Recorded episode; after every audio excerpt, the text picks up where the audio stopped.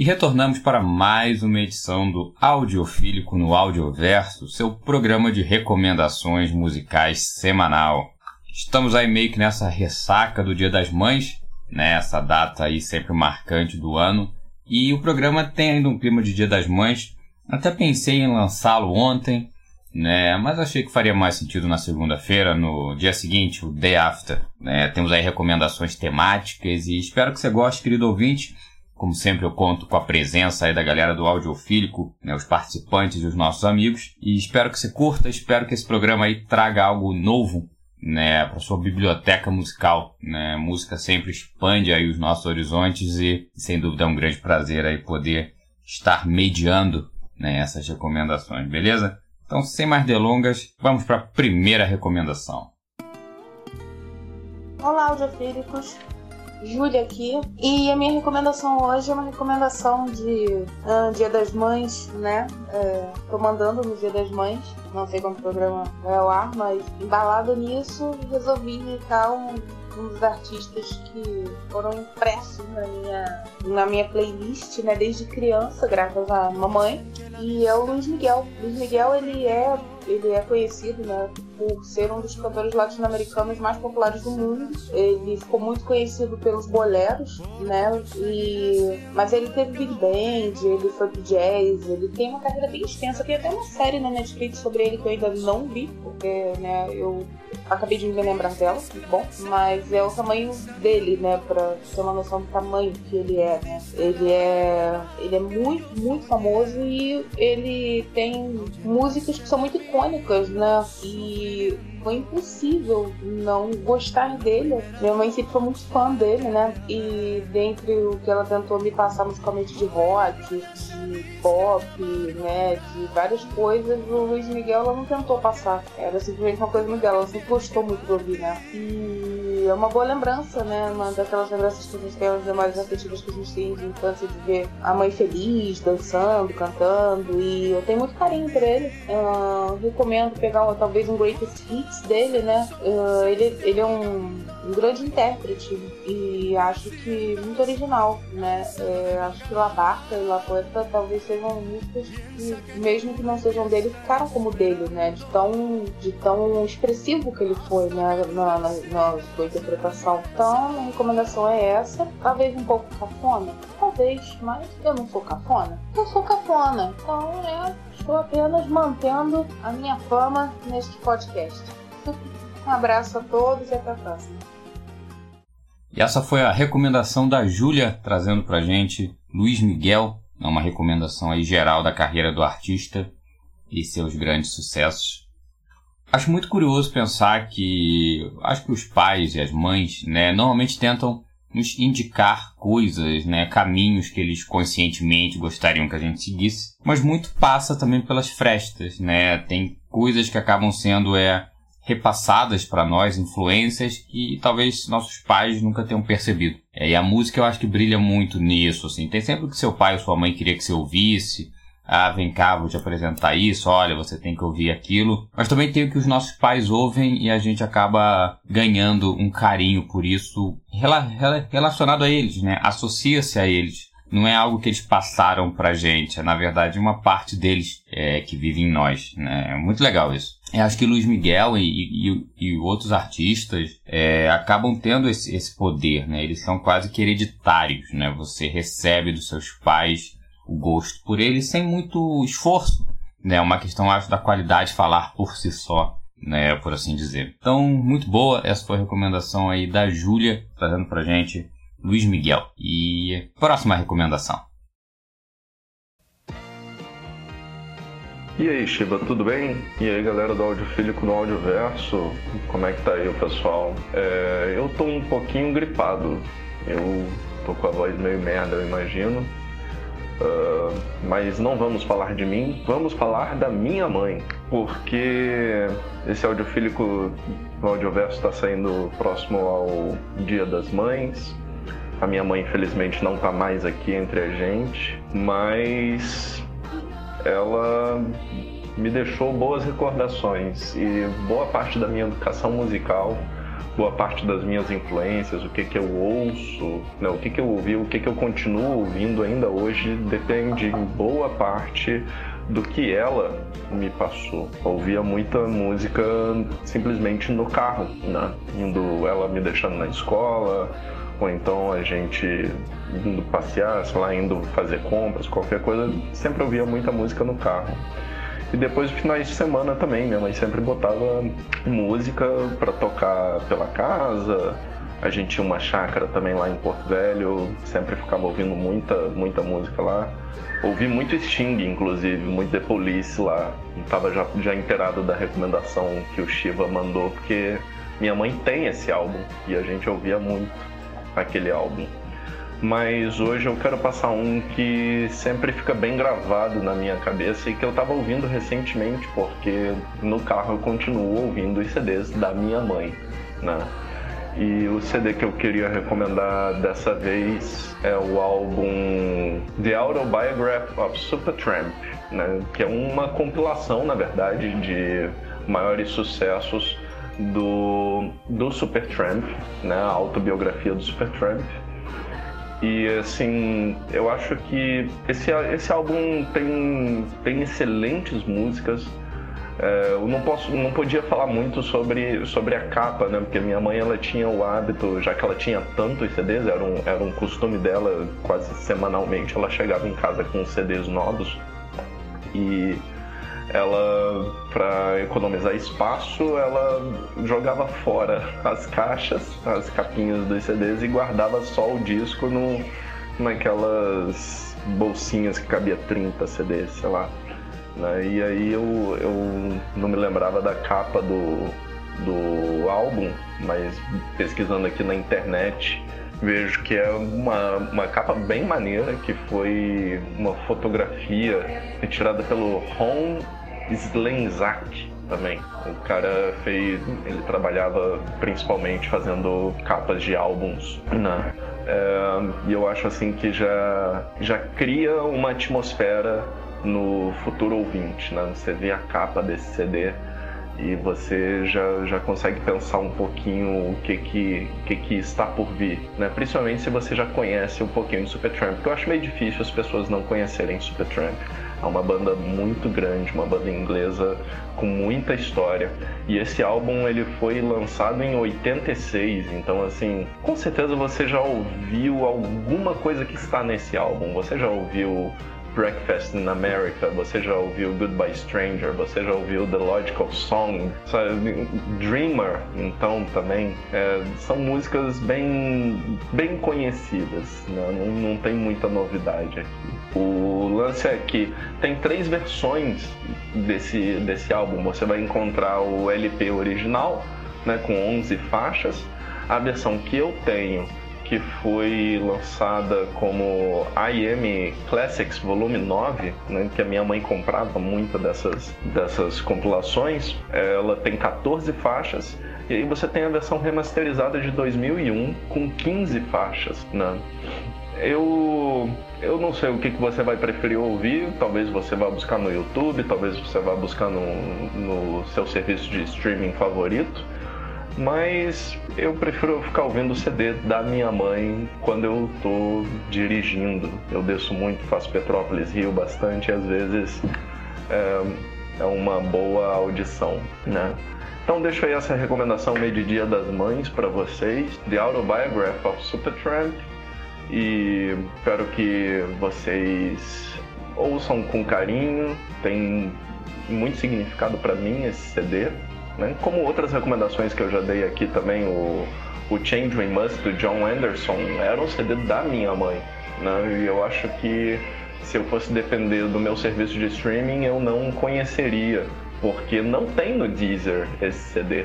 Inclusive é um pouco difícil você achar John Anderson, porque só aparece um cara country, sei lá, é meio, meio bizarro. Mas é, é isso. Um pouquinho gripado e um pouquinho nostálgico nesse momento. Feliz Dia das Mães para todo mundo e chegue para sua mãe e diga: Mamãe, eu te amo. E dê um abraço bem quentinho nela, que isso faz muito bem. Valeu, galera do Audiofílico. Até mais. E essa foi a recomendação do Pedro Periquito8 no Twitter recomendando pra gente The Autobiography of Supertramp.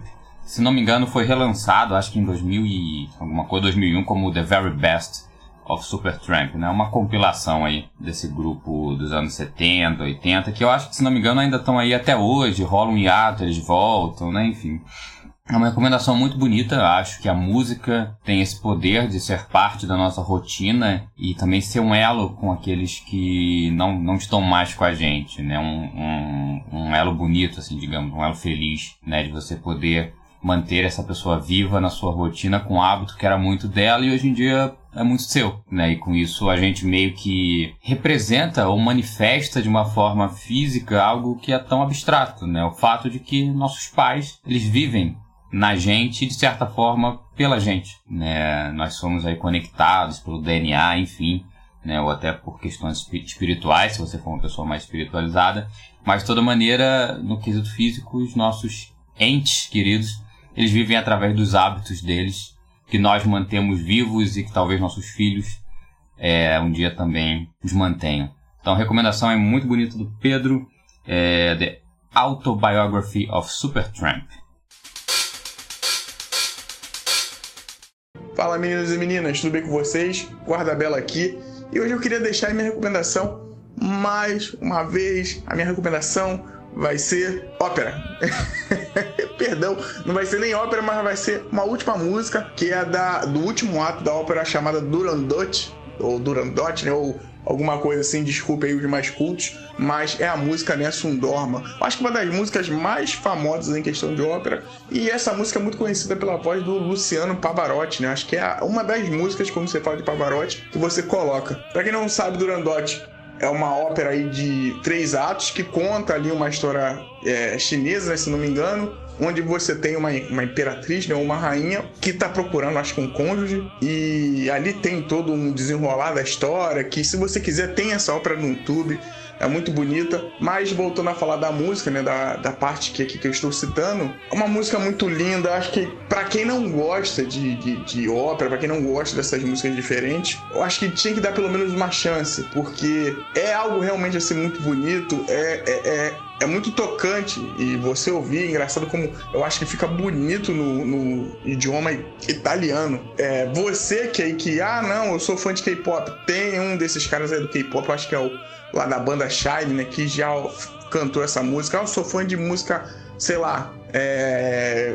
Aretha Franklin já cantou essa música, já tem várias outras pessoas que já cantaram Nelson Dorma, mas eu acho que sempre a voz que todo mundo lembra, a persona que realmente conseguia cantar essa música bem, era o Luciano Pavarotti. Então, duas dicas aí, ao invés de uma, né? Roubei, desculpa, foi meio sem intenção, mas Procure a ópera Durandote para ver, tem no YouTube se você puder achar. E escute a música Nessun Dorma, que é uma música lindíssima. Hoje foi uma indicação meio demorada, mas espero que justifique aí, espero que vocês gostem demais e venham procurar. Beleza? Um abraço aí pra galera do Audiofílico e até a próxima. Tchau, tchau. E essa foi a recomendação do Eduardo, guarda belo do Locadora TV, trazendo pra gente Nessun Dorma, né? Ele aí deixou bem claro que tem que ser na voz do Pavarotti, é um clássico aí, né? O Pavarotti, ele, eu acho que ele embalou a nossa infância da minha geração e de certa forma eu acho que da geração de todo mundo aqui no audiofílico, nesse sentido assim da ópera, né? Do, da grande voz, é, tava sempre na TV, nossas mães gostavam do Pavarotti e muito interessante essa recomendação porque eu acho que ela caberia também num programa nosso bastante antigo sobre futebol porque essa canção ela foi cantada, se não me engano, na, no final da Copa de 94, de 98 e se não me engano na de 2002, né? Ela era uma canção muito muito poderosa, assim, né? Quer dizer, ela continua sendo muito poderosa, mas ela sempre estava ali no encerramento, né? Então, uma recomendação diferente. Temos aí uma ópera, né? Procure no YouTube, tem várias versões dela. Pavarotti, tem na versão do nosso querido Bocelli. É, se não me engano, uma versão muito famosa é o, jo é o José Carreiras também, né, que se não me engano era ele que cantava no final da Copa do Mundo, além de diversas versões aí. Né. Eu também sempre acabo retornando para o Pavarotti, apesar de gostar muito do Bocelli. Então, essa é a recomendação, a música Nessun Dorma, ou a ópera da qual ela faz parte, que é Turandot, né? Que eu não sei se é assim que se fala também, porém, vamos aí, né? O, o Google é seu amigo, querido ouvinte. Digite lá que ele vai achar para você, não importa como você coloca, beleza? E bom, para terminar mais um audiofílico no audioverso, chegou a hora da minha recomendação. É que também, de certa forma, vai estar nesse clima aí do Dia das Mães. O que acontece? Minha mãe, que não é mais viva, é, sempre gostou muito de música e a gente, de certa forma, sempre viveu meio que na pindaíba. Né? A grande parte dos momentos que eu tive aí a honra de dividir a vida com a minha mãe, a gente estava meio que sem dinheiro. Né? E o meio é bondade, normalmente a gente estava totalmente sem dinheiro. Então a ideia de comprar um CD, de comprar um vinil, ou até de ter luz em casa em certos momentos era meio distante. E por isso, é, grande parte do que minha mãe teve a oportunidade de ouvir durante a minha primeira infância, né, até a adolescência, era o que o rádio tocava. E como muitas mães, é, o que tocava no rádio não era necessariamente o que ela gostava.